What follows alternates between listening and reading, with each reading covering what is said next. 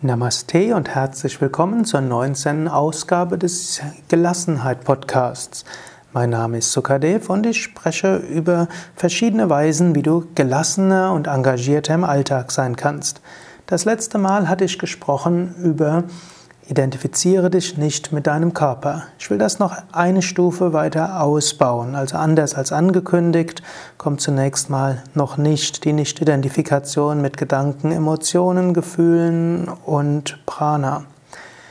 Ich will den Kriya-Yoga anwenden und die, die Kleshas anwenden auf Umgang mit dem Körper. Du erinnerst dich, die Kleshas waren Avidya, Unwissenheit, Asmita, Identifikation, Raga, mögen, Dvesha, nicht mögen, Abhinivesha, Ängste. Angenommen, du identifizierst dich mit deinem Körper, dann hast du schon vergessen, wer du wirklich bist. Du bist Bewusstsein. Du bist Bewusstsein, welches voller Freude, voller Wonne und voller Liebe ist. Du bist Bewusstsein, welches diesen Körper als Fahrzeug nutzt. Wenn du jetzt aber diesen Körper als dein Ich bezeichnest und dich identifizierst, dann hast du natürlich Wünsche für diesen Körper. Du willst, dass dieser Körper gesund ist, dass er schön aussieht. Du willst, dass Menschen diesen Körper bewundern.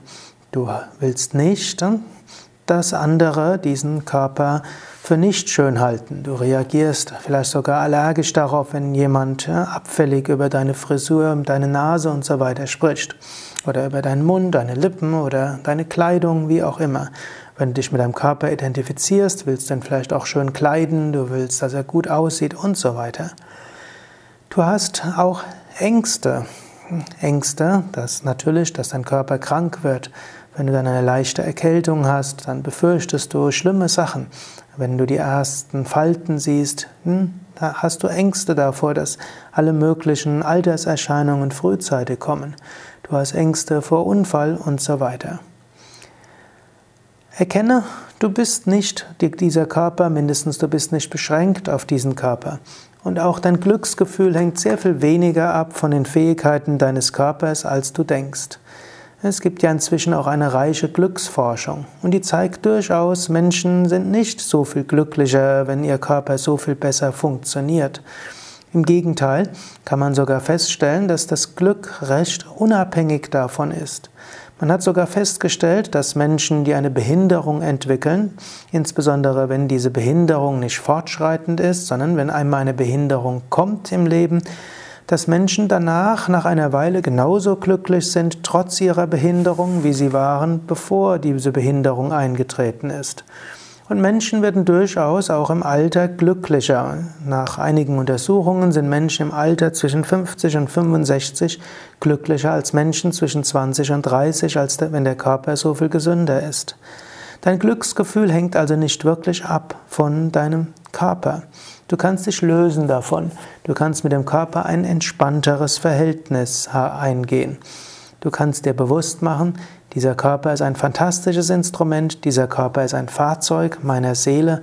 Ich nutze diesen Körper, um Erfahrungen zu machen. Ich nutze diesen Körper, um gute Dinge zu bewirken. Ich kümmere mich dabei auch um meinen Körper. Das ist das, was manche Menschen missverstehen.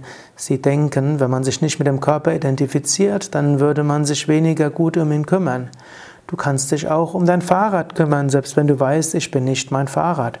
Du kannst dich um deine Wohnung kümmern, selbst wenn du weißt, ich bin nicht meine Wohnung. Du kannst dich um dein Handy kümmern und sorgfältig damit umgehen, auch wenn du weißt, ich bin nicht mein Handy.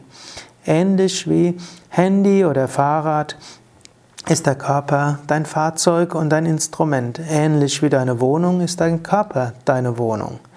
Du kannst natürlich sagen, in deinem Körper bist du sehr viel beständiger als in deiner Wohnung. Das mag sein. Aber du kannst auch in der Meditation zum Beispiel deinen Körper verlassen. Und die Yogis behaupten, jede Nacht im Schlaf verletzt, verlässt du deinen Körper. Jede Nacht äh, gehst du in eine andere Dimension, eine andere Wirklichkeit ein. Und morgens kehrst du zurück in deinen Körper. Bewusstsein ist ohne Körper möglich.